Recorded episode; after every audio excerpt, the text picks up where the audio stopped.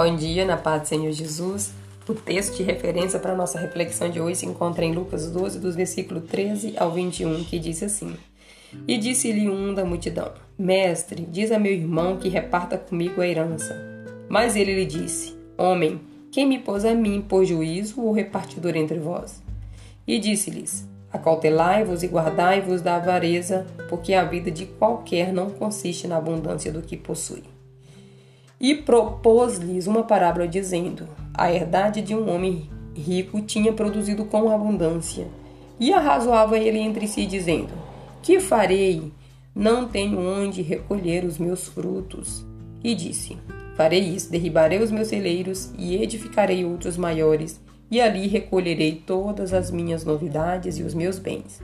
E direi à minha alma: Alma, tens em depósito muitos bens para muitos anos. Descansa, come, bebe e folga. Mas Deus lhe disse: Louco, esta noite te pedirão a tua alma, e o que tens preparado para quem será? Assim é aquele que para si ajunta tesouros e não é rico para com Deus. Essa parábola do rico insensato fala sobre o erro de se colocar a preocupação com os bens materiais acima de qualquer outra coisa.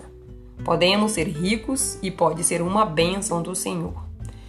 Este homem da parábola não errou porque tinha juntado muitos bens, mas porque se achou tão seguro pelos bens que tinha juntado que se esqueceu que sua vida estava além daquilo.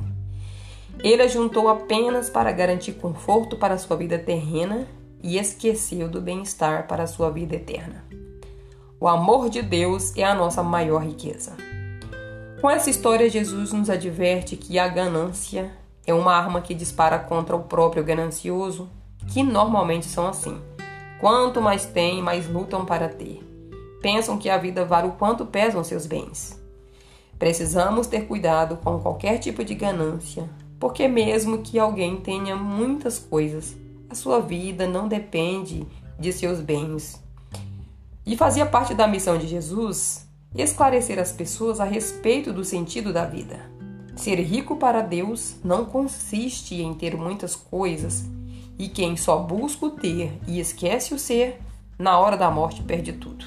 Amém? Tenha um bom dia na presença do Senhor Jesus e até amanhã.